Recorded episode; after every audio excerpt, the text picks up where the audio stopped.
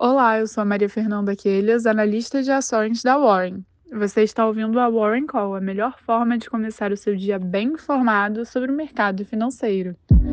Na cena interna, o mercado deve responder a disparada de mais de 5% dos preços do petróleo, repercutindo a decisão de produtores da OPEP e aliados de cortar a produção da commodity em aproximadamente 1,6 milhão de barris por dia, o que, no exterior, implicou, por um lado, no impulso às ações de companhias do setor de energia e, por outro lado, na intensificação dos temores inflacionários.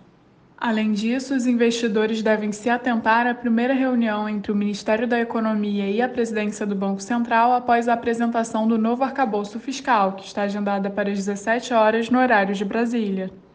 Enquanto isso, na Europa, as bolsas operam em terreno positivo, puxada por ações do segmento de energia, justamente, respondendo à expectativa de alta dos preços com a redução da oferta de petróleo. Já nos Estados Unidos, com os temores quanto à continuidade da inflação aquecida em resposta ao anúncio surpresa da OPEP e aliados, com os participantes do mercado já prevendo alta de até 20% nos preços do petróleo, os futuros dos índices operam em queda.